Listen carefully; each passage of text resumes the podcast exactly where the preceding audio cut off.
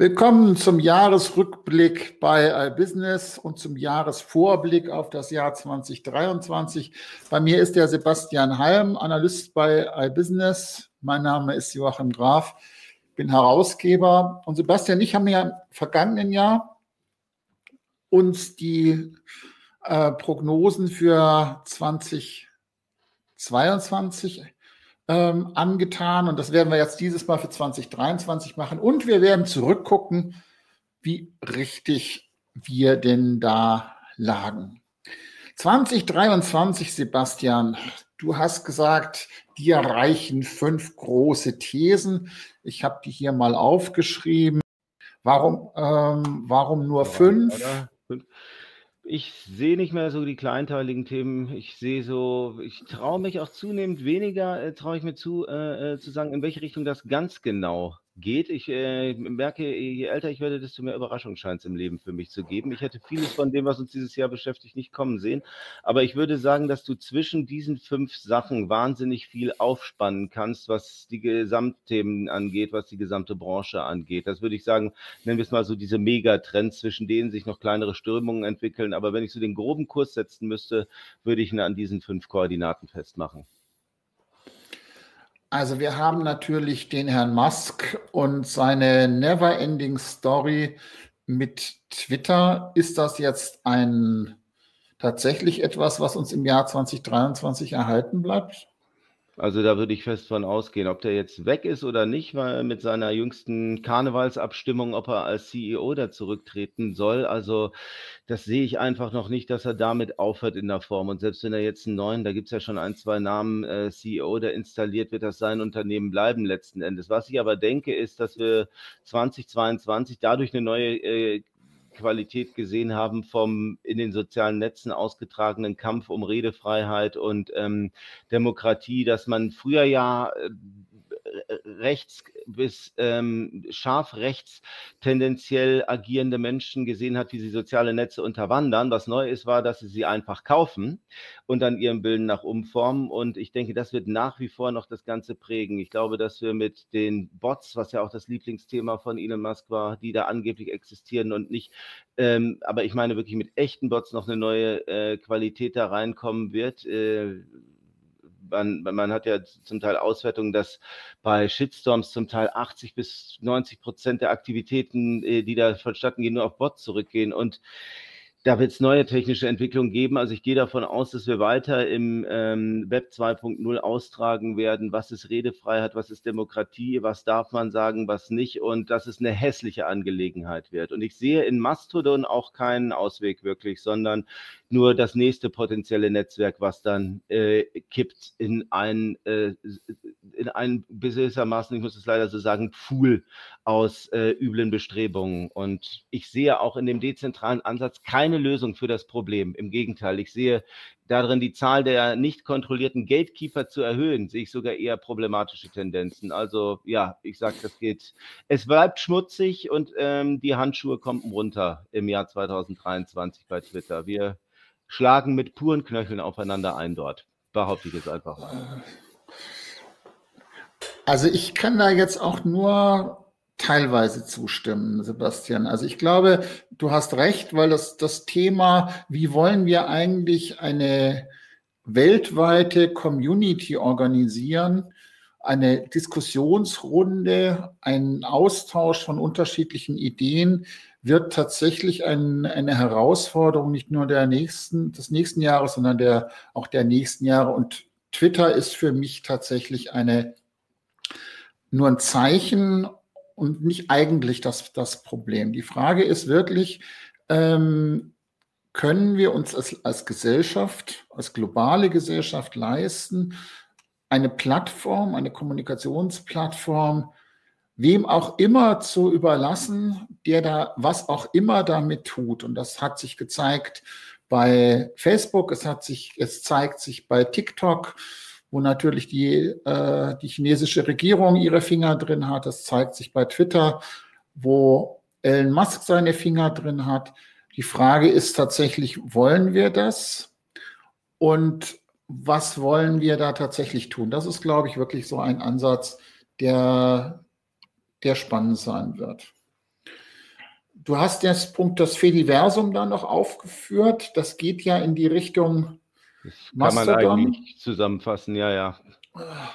Und also da werden da, sich Dinge tun, da wird viel passieren, das glaube ich schon. Ich sehe es nicht wirklich als eine Lösung für die Probleme an, die uns da beschäftigen. Es wird alles kleinteiliger und komplizierter eher dann. Komplizierter wird die Welt zweifelsohne und ähm, das Splinternet wird sicher auch sich eher auftauen. Und das mhm. Fediversum hat ja den entscheidenden Vorteil, dass es auf der einen Seite dezentral ist, dass es aber eher über eher wiederum ein Netzwerk von Netzen ist, also das, was das Metaversum behauptet, dass es tut. Das Fediversum ist das ja, das funktioniert ja auch schon. Und da ist Mastodon ja nur einer von mehreren Bausteinen. Tumblr ist ja ein anderer, die das, das also auch ein großes, großes Community-Netzwerk. Und wenn man da sich austauschen kann, quer über die Netze hinweg, ist das zumindest ein sehr spannender Ansatz, wie sich das sozusagen auf der, der Schiene der Demokratie ablässt. Das, das ist schwer zu sagen, aber hm. dass sich da technisch und organisatorisch was tut, das glaube ich schon auch. Da insoweit ist dieses Fediversums-Thema etwas, was man 2023 durchaus im Auge behalten sollte. Das Metaversum, mhm. auch ein Thema von dir? Ja, also ich denke, dass es weitergehen wird. Ich würde die Betonung da auf Hype setzen, weil ich sehe 2023 da jetzt noch nicht, kann ich mir einfach nicht vorstellen in dem Zeitrahmen, dass da irgendetwas passiert, was unsere Art und Weise, wie wir Internet nutzen, wie wir vernetzte Anwendungen im Internet nutzen. Also dieses Versprechen des Metaversums, große Kosmen miteinander zu vernetzen, transparent und fluide zu machen quasi, sehe ich auch nicht kommen, weil ich sehe ähm, niemanden, der schreit, es stört mich, dass ich im Internet diese zwei Kosmen nicht miteinander verlinken kann. Das, da brauche ich dringend eine Lösung für. Ich sehe, das Metaversum ist für mich nach wie vor 2023 eine Lösung ohne das konkrete Problem. Und ich würde Budgets dafür noch nicht allozieren oder ähm, groß ange... Also Chief Digital Officers, Chief Data Office, ja, aber ein Chief Metaverse Officer, wie es den ja zum Teil schon gibt, geben soll angeblich mit hohen Gehaltssummen ich glaube, das Geld kann man woanders besser verwenden. Das ist, glaube ich, auch das Prinzip Hoffnung. Mhm. Das, was, ja. was, da, was da real umzusetzen ist, nämlich, dass ich, dass ich von mir aus Messenger interagieren oder mhm. dass ich Social Network interagieren, sehe ich auch eher in diesem Fediversum-Ansatz ja, genau. als in dem Metaversums-Ansatz. Und Metaversum ist ja immer dieses, dieses geile 3D-Zeug. Und das sehe ich auch woanders und das hat mit dem Versum immer nichts zu tun. Das ist und schon gar nicht mit dem Meta, sondern das ist tatsächlich eher 3D-Umgebung, Augmented Reality, VR, was auch immer. Und dann haben wir natürlich die Branche im Krisenmodus. Ähm, 2023 ist sicher eine Wirtschaftskrise, ist sicher eine äh, Logistikkrise, ist eine Herstellungskrise, ist eine Globalisierungskrise. Ist das auch für die Digitalwirtschaft wichtig? Ich würde mir wünschen, dass es äh, an ihr vorbeiginge. Ich sehe es nicht ganz, dass diese Zurückhaltung bei Budgets und Investitionen in Marketing so vorbeischwappt an der Branche. Ich habe eine gewisse Zuversicht, dass sich das in so ein paar Monaten vielleicht zu einem besseren, zu mehr Zuversicht wandelt, weil man allein schon nicht ständig in diesem Angstmodus verharrt, weil es dann eine neue Normalität gibt. Aber ich glaube, dass zumindest früher bis Jahresmitte wir noch in einem gewissen Skeptizismus, was die Entwicklung angeht, einem gewissen, einer negativen Grundstimmung verbringen werden und sich dann vielleicht so äh, mit dem Tauwetter, Frühling, Sommer etwas lichtet. Aber ich sehe uns erstmal noch ins neue Jahr starten in einem verhaltenen, abwartenden ähm, äh, äh Krisenmodus. Und was hältst du von dem Chat GPT, von dem, also von diesem von dieser Welle von KI-Übersetzungen, die momentan über, über die sozialen Netze und sonst wo schwappt? Texterstellung ja letzten Endes, also nicht nur Übersetzung, auch Texterstellung meinst du, ne? dass du sagst, ich, ich sag letzten Endes, sag mir, äh, schreib mir ein Essay zu dem Sachverhalt XY, wie mache ich eine SEO-Strategie für eine Seite, bitte mit zwei Quellen und dem und dem. Pff ich befürchte, dass wir uns damit sehr befassen werden müssen. Also ich glaube, dass es eine hochproblematische Anwendung ist, ChatGPT. Also wenn wir so Sachen haben wie, äh, der, der Problem ist, wir haben da so ein bisschen was, was diesen Selective Bias angeht, was die Beispiele angeht, die wir da jetzt haben. Das heißt, man nimmt die Sachen, die besonders gelungen sind und zeigt die dann. Man zeigt aber die weniger gelungenen Sachen rum. Also es gibt ja auch Beispiele, wo ähm, ChatGPT ähm, eine Hymne darauf verfasst hat, dass die Welt flach ist und jeder, der was anderes behauptet, ein Idiot ist. Also das sind ja einfach Texte für die Tonne, die sich dann aus irgendwelchen sehr ominösen Quellen speisen. Es macht aber auch andererseits ein großes Konvolut an tauglichen Texten. Ich glaube aber weniger, dass die Frage der Qualität der Texte die äh, entscheidende ist, sondern die Tatsache, dass man jetzt in einer allgemein zugänglichen Anwendung große Textmengen sehr einfach produzieren kann, die scheinbar in Ordnung sind. Und ich glaube und befürchte, dass das sehr viel ähm, nach sich ziehen kann auf Ebene dieser ähm, schnell und schmutzig reich werden Texte im Internet bei Generierung von SEO-Content, dass das da einiges machen wird. SEOs benutzen das auch schon, hat mir eine, das muss ich im neuen Jahr noch vorführen, aber so meine Anfangsumfragen unter so den SEOs, mit denen ich regelmäßig Interviews mache, sagen, ja, sie testen das, benutzen das zum Teil auch. Also das wird Eingang halten. Welche Halbwertszeit das hat genau, also ist das ein nachhaltiger Trend und äh, äh, übersteht das die erste Welle? Das muss man bei der konkreten Anwendung gucken. Aber ich glaube, dass es ein Vorbote ist von vielen Tools, die mit KI funktionieren, die automatisch Dinge tun, die immer täuschend echter werden. Das ist es. Ob wir in einem Jahr noch von ChatGPT reden oder ob das dann anders heißt, das kann ich nicht sagen, aber davon reden, von diesem Prinzip werden wir. Wenn, wenn ich den Trend benennen würde, automatische KI-generierte Texterstellung und Texte, die immer täuschend echter werden, obwohl Maschinen dahinter setzen, dann glaube ich und befürchte ich, dass das erstmal bei uns bleiben wird. Und dass man Wege finden muss, damit umzugehen. Wie setze ich mich als Agentur, PR-Agentur, Content Creator noch davon ab? So, das war war's jetzt. Und ich glaube auch, dass dass ChatGPT und vor allem deren Nachfolger das Internet mit einer wachsenden Anzahl von maschinengeneriertem Content füllen werden. Das wird sicher eine mindestens genauso große Welle wie Social Media den, und usergenerierter Content das Web geflutet hat. Und da werden andere Quellen vermutlich dahinter abfallen und wir werden tatsächlich, und das ist so meine These, ob das 2023 schon ist oder danach, über, darüber diskutieren müssen, inwieweit wir den computergenerierte Web und das menschengemachte Netz, äh, inwieweit man das überhaupt noch voneinander trennen kann, inwieweit die Menschen es auch trennen wollen. Ich glaube, die, die, das, das Internet als Kommunikationsplattform von richtigen Menschen miteinander wird sich tatsächlich sehr viel stärker in die Nischen äh, verziehen, wo eben solche Maschinen nicht hinkommen. Das ist, das ist, glaube ich, der, der Ansatz. Und ansonsten wird noch mehr Müll, Werbemüll, Verschwörungsmüll, äh, politischer Müll in, in das Web gepustet mit solchen Maschinen, weil wenn ich das, wenn ich die, die KI-Algorithmen auf der einen Seite nehme und die Bots, die das Zeug dann irgendwo anhängen, die das automatisiert machen. Das wird sicher in den nächsten Jahren sehr viel besser. Und da werden wir uns über sehr viel stärkere Filter auch auseinandersetzen müssen, auch gesellschaftlich. Also das ist sicher ein Thema, was uns die nächsten Jahre tatsächlich betreffen wird. Also da gehe ich ganz mit dir einer Meinung. Jetzt haben wir über ganz viele ähm, kritische und schwierige Themen geredet. Ich habe auch fünf Thesen gemacht. Ich habe jetzt mal versucht, Thesen zu, zu, machen, wie, warum das nächste Jahr eigentlich gut wird. Hm. Also, meine erste These, Digitalisierung hilft der Nachhaltigkeit. Wir werden über das Thema Nachhaltigkeit, über CO2-Footprint, über alle möglichen Dinge sprechen, das, das ist völlig klar. Aber ich glaube, digitale Ansätze, digitale Geschäftsmodelle, digitale Prognosen helfen dieser Nachhaltigkeit, weil Strom sparen kann man schon, aber ganz viele Sachen, die wir bisher nicht mhm. nachhaltig machen, können wir in Zukunft 2023 und in den folgenden digital, glaube ich, besser machen. Und das wird eine, wird stark in die Diskussion hineinragen, wie man das macht von mhm. Electric Grids bis zu äh, digitalen Zwillingen, also was auch immer da, da kommt.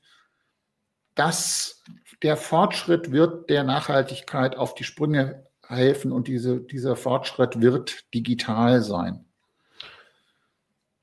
Ja, ich denke, man kann Nachhaltigkeit und Digitalisierung nicht mehr trennen. Ob die Digitalisierung immer hilft, meinst du? Ähm, nicht immer, aber immer öfter. Okay. Ja, doch. Ich glaube, Social Media ist eine ist abseits der Schwurbler und abseits der Bots und abseits des Spams.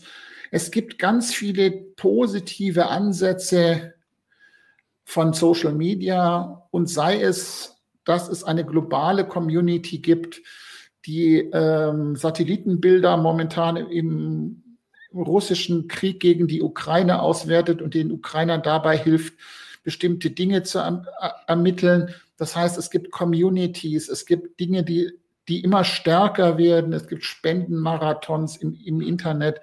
Ich glaube, diese Ansätze werden dort, wo die Maschinen nicht hinreichen, eher stärker als nicht so stark, weil es auch immer einfacher wird, weil immer mehr Menschen auch mit diesen Tools auch umgehen können, weil diese Tools auch einfacher werden.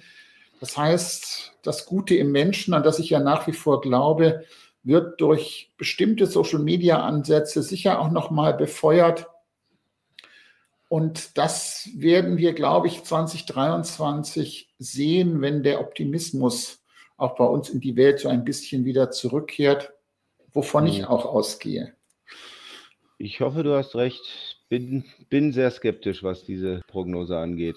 Die anderen Leute machen auch Social Media, leider nicht nur die Netten. Äh, das ist richtig. Ja. Aber wir Nette, wir sind ja in der Mehrheit, das wissen wir ja. Mhm.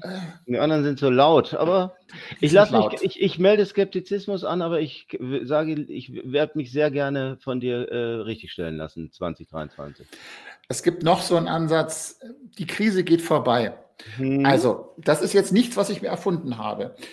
Also, der Kapitalismus ist krisenhaft seit 1840, das kann man nachweisen. Das heißt, es gibt Aufschwünge und es gibt Abschwünge. Und die Menschen haben immer schon, wenn sie im Abschwung sagen, um Gottes Willen, es wird nie wieder besser. Mhm. Und wenn es im Aufschwung ist, wenn sie sagen, ach, das ist jetzt alles vorbei, es geht von nun an immer aufwärts. Und so alle fünf bis acht Jahre oder drei, das, ist, das hängt ein bisschen davon ab, aber irgendwie diese Wellen sind kontinuierlich und die ändern sich auch so schnell nicht. Das kann man auch nachweisen, kann man auch berechnen, woran das liegt. Das heißt, auch diese Globalisierungskrise und auch diese äh, ganz, ganze Wirtschaftskrise, die Inflation, das wird momentan befeuert, auch durch Kriege, das hat es schon immer getan dass, die, dass Kriege solche, solche Wirtschaftskrisen befeuern. Aber wir hatten auch eine sehr lange Aufschwungphase durch die Globalisierung. Deswegen haben wir jetzt mal wieder einen, einen Abschwung. Jetzt konnte der ein oder andere kann sich das gar nicht vorstellen, dass das war.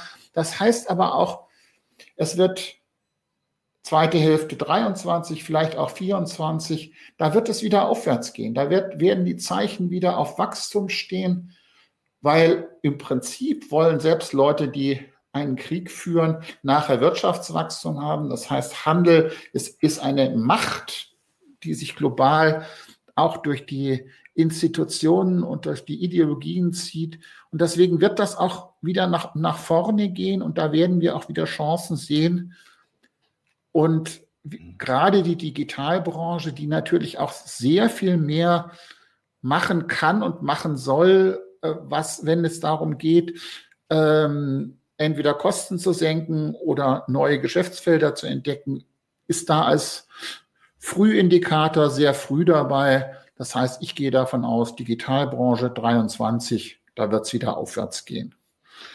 Naja, das heißt ja, nach sieben Jahr, mageren Jahren kommen sieben Klapper Dürre, wie der äh, Kabarettist Reinhard Grebe mal gesagt hat. Ich hoffe, Corona waren die mageren und der Ukraine-Krieg die Klapper Dürren. Dann wäre ich 2023 auch vorsichtig bei dir, dass es wieder aufwärts geht. Ich sehe das eher in der zweiten Jahreshälfte. Vermutlich, du? ja. Da, äh, ich bin da, also das ist auch so ein, so ein Ding, das, das hat sehr viele ähm, Joker als ja, Einfluss. Ja. Da, deswegen weiß ich das nicht. Ich weiß nur, wir werden, glaube ich, in 2023 eher den ein oder anderen Lichtblick sehen. Das wäre jetzt so meine Prognose. Und aus der Serie, es gibt gute äh, Nachrichten, von denen man einfach gar nicht weiß, dass sie stattfinden. Der mhm. Frauenanteil in der Digitalbranche, der steigt, der steigt nämlich seit Jahren. Und wenn man sich Konferenzen anschaut und wenn man sich äh, Vorträge anschaut und wenn man sich die CEOs von Digitalunternehmen an, ansieht, da ist der Frauenanteil peu à peu in den letzten Jahren gestiegen. Und es gibt diese Glasdecke, die gibt es immer noch. Es gibt, du hast mit einem Schwanz immer noch 10 Prozent mehr Gehalt, auch in der Digitalbranche. Das ist eingebaut. Das, aber der Frauenanteil, auch der Entscheideranteil oder der Entscheiderinnenanteil wächst und der wird auch 2023 wachsen und das ist gut so. Und die, auch die, was die äh, Diversität angeht, auch das wird wachsen, weil die digitalen und die, die auch eher international unterwegs sind, die vernetzter sind, das ist ja auch die, ganz stark auch die Digitalbranche, denen ist Geschlecht, denen ist ähm, Abstammung, denen ist Hautfarbe, eher egal als anderen und deswegen wird das da auch weiter nach vorne gehen und auch das ist eine gute Nachricht meiner Meinung. Ich denke, es wird auch unvermeidlich sein, besonders wenn die äh, äh, Rolle von Datenwissenschaft und Algorithmen steigt, weil es gibt ja entsprechende aus Machine Learning Erkenntnisse, dass diversere Teams einfach präzisere Daten liefern, weil du den ganzen geschlechtlichen und rassistischen Bias raus hast, wenn du ein diverses Team hast. Ein diverses Team sieht mehr Dinge, erkennt mehr Dinge und ist äh, fehlerunanfälliger. Deswegen halte ich es nicht nur für eine erstens wahrscheinliche äh, äh Entwicklung, äh, bei der ich dir zustimme, sondern für eine unvermeidbare Notwendigkeit. Und auch nochmal eine Lanze, die ich gerne brechen würde über die äh, Europäische Union. Die Europäische mhm. Union ist jetzt schon Vorreiter, was Datenschutz angeht. Mit der Datenschutzgrundverordnung hat sie global tatsächlich eine Agenda gesetzt, an der kommt man auch nicht vorbei. Auf der einen Seite natürlich, Europa ist ein wichtiger Markt für die meisten Digitalunternehmen. Das heißt, die halten sich auch zunehmend an das, was die DSGVO sagt. Und die anderen europäischen Gesetze, die da in diese, diese Richtung gehen, werden meiner Meinung nach, das wird sicher auch länger als 23 dauern, aber das wird so sein, dass das, was da beschlossen wird, sich global, zumindest im westlichen Teil, also in den USAs, in den Amerikas, in äh, Australien und in, in Europa und auch in den vielen anderen Ländern einfach schlicht durchsetzt, weil das ist sinnvoll. Und die Aussage, wenn man das sich nochmal Revue passieren dass einer der ersten Tweets von Herrn Musk war ja, der Vogel fliegt, als er Twitter übernommen hat. Und der lustige Gegenspruch, ein Gegentweet aus der EU-Kommission war, ja, der, der, Vogel fliegt in Europa aber nach unseren Regeln. Und genau das ist das. Europa als globaler Vorreiter im Kampf gegen diesen digitalen wilden Westen. Jeder kann machen, was er will und der Stärkere siegt. Da sind wir in Europa weiter und wir haben auch die Kraft und die Macht, das auch durchzusetzen. Und das werden wir auch. Und das wird man 2023 mhm. und vor allem auch in den Folgejahren, denke ich, deutlich sehen. Und auch das ist meiner Meinung nach eine gute Nachricht. Das denke ich auch, dass das so kommen wird. Ich meine, einen guten Aspekt hatte die ganze Geschichte mit Twitter und der Übernahme von Elon Musk, weil er selber als der selbsternannte Vorreiter von Meinungsfreiheit und Demokratie gezeigt hat, dass man in der Tat Meinungsfreiheit und Demokratie im Internet schützen muss, und zwar meiner Ansicht nach vor Leuten wie ihm.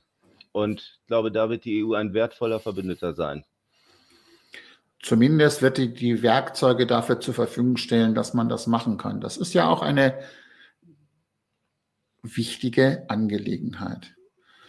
Wollen wir noch mal ganz kurz, zumindest auf so ein bisschen, was wir so vergangenes Jahr vorgesagt haben. Die Frage ist, wie, wie, richtig liegen wir denn da eigentlich? Das waren jetzt von mir die Prognosen aus dem Jahr 2022. Deine Prognosen, da muss ja eigentlich ich jetzt drüber gucken, mal ganz schnell und dir sagen, gut. Mach gemacht. das, ja. Corona bleibt uns erhalten. Ich habe es, glaube ich, ein, zweimal noch in der Zeitung gelesen dieses Jahr. Mit Corona, mit den Arbeits-, mit dem Fachkräftemangel, mit diversen Sachen und Bilanzen. Ja, definitiv.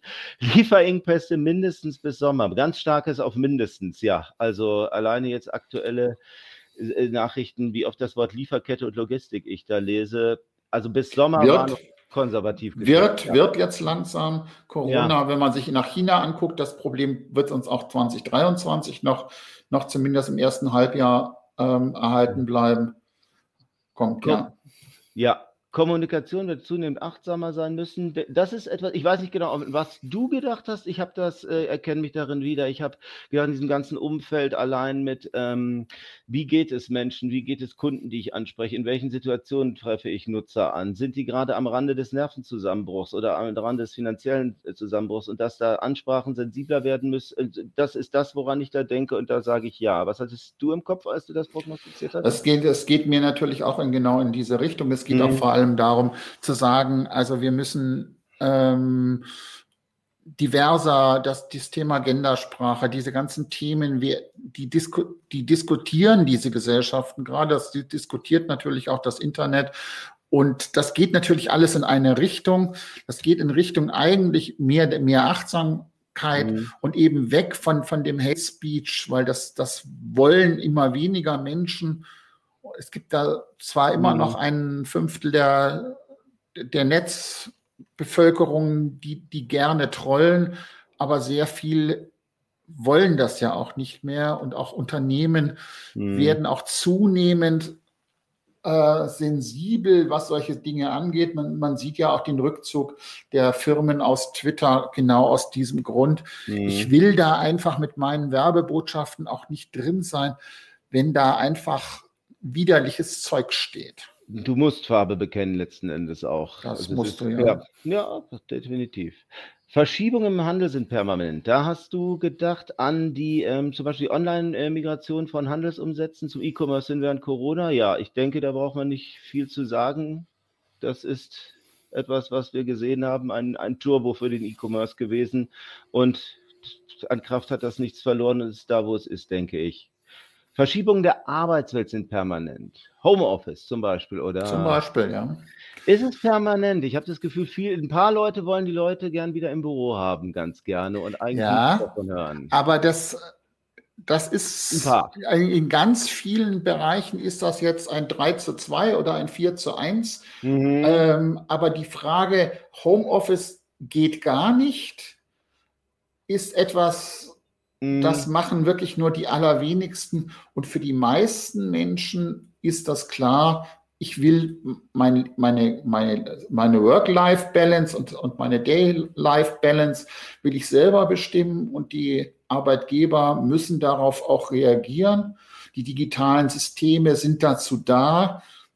Und das ist auch nichts, wo man jetzt einfach, zumindest in unserer Gesellschaft, zurückkehren kann und sagen, jetzt machen wir das wieder so, wie wir das 2019 alle gemacht haben. Das ist permanent, das wird mhm. einfach auch bleiben. Und ich denke auch, dass die, wenn man so guckt, was, was, was wollen Arbeitnehmer, dass da junge Generationen ja zunehmend selbstbewusst auftreten, was sie von einem Arbeitnehmer sich wünschen. Und Homeoffice steht da mit auf dem Zettel. Also ich denke, das kann man auch durchgehen lassen, die Vorhersage. Danke. Geschäftsmodelle kommen unter Druck, die auf Menschen angewiesen sind. Personalmangel, Personalknappheit, Fachkräftemangel, verschärfter, sowas da? Sowas da, wenn du in eine, eine durchschnittliche Kneipe guckst, da steht mhm. immer irgendwo das Schild, äh, wir suchen Servicepersonal. Wenn du in einen Supermarkt guckst, wir brauchen Leute, die dieses, das und jenes tun. Es mhm. ähm, immer stärker werden Geschäftsmodelle unter Druck kommen oder sind auch schon unter Druck gekommen, wo es wirklich nur darum geht, bestimmte Mengen von Menschen zu beschäftigen. Und deswegen ist ja auch der Digitalisierungsdruck war 2022 so, so enorm hoch und der wird das. Mhm. glaube ich, auch im, im kommenden Jahr sein. Denke auch, können wir auch einen Haken hintermachen. Zuerst Shop, dann Marktplatz, dann Plattform, dann Biotop, würde ich sagen. Das ist eine hervorragende Strategie, um sie anzupeilen. Tun es deutsche Shops auch wirklich? Ich glaube, schwierig. Nicht mehr in die Richtung, aber es hinkriegen ja. erstmal, ne? Ähm, das ist wieder einer aus der Serie, wo ich sagte, da war ich wahrscheinlich zu schnell. Also mhm. ich glaube, das kommt. Ähm, ich glaube, dass diese Prognose ähm, von den vielen, auch vielen iBusiness-Prognosen, wo wir gesagt haben, die stimmt zwar, aber die stimmt nicht in der Geschwindigkeit, in der wir sie vorhergesagt haben. Das ist so ein Ding, das wird kommen. Das heißt, das Biodop, die Zusammenarbeit von Unternehmen auch in, in digitalen Umfeldern auf diversen Plattformen, das ist mhm. ein Marathon. Und wenn ich so mir die, die aus den letzten zwölf Monaten so die Fortschritte angucke, dann ist das wahrscheinlich eher eine Prognose für 2026 als für 2023. Service als Revenues. Also, okay, Entschuldigung, dann etwas zu schnell. Also ich finde, es ist eine hervorragende, man sollte es in bronzenen Lettern über den Eingang seines Online-Shops schreiben und danach leben. Ob es schon sich realisiert hat, glaube ich, etwas früh, genau. Service als Revenue Stream ist auch so ein Fall. Hervorragend, wird immer wichtiger, denke ich. Also als Trend absolut richtig. Ob es alle begriffen haben, wieder eine andere Sache. Aber ich denke, die erfolgreichen Geschäftsmodelle sind weniger an den Inhalten, am Content aufgehängt, als an den Sachen drumherum. Also ob das was ist, wie was wir seit Jahren sehen, dass ein Amazon Prime-Mitglied man ja eher wird wegen der Service, die es drumherum gibt und nicht, weil es am billigsten oder am vollständigsten ist, das Sortiment. Ich würde sagen, es stimmt. Es lief schon vor 2022 und wird nach 2023 weiterlaufen. Und wenn du dir anguckst, also der größte Markt im, im Onlinehandel ist ja der Elektronikhandel. Mhm. Und da gibt es natürlich inzwischen kaum ein Produkt, das du nicht ohne Installation und Service und Dings und Kram kaufen kannst. Das kannst du immer ohne, aber auch zunehmend mit. Und das ist, wird sicher auch zu einem, nicht nur einem Service, sondern tatsächlich auch zu einem Revenue Stream für die, für die Unternehmen. Also denke auch ja. KI und digitale Geschäftsmodelle bleiben mühsam. Wasser ist nass, ja, oder? Könnten wir auch sagen.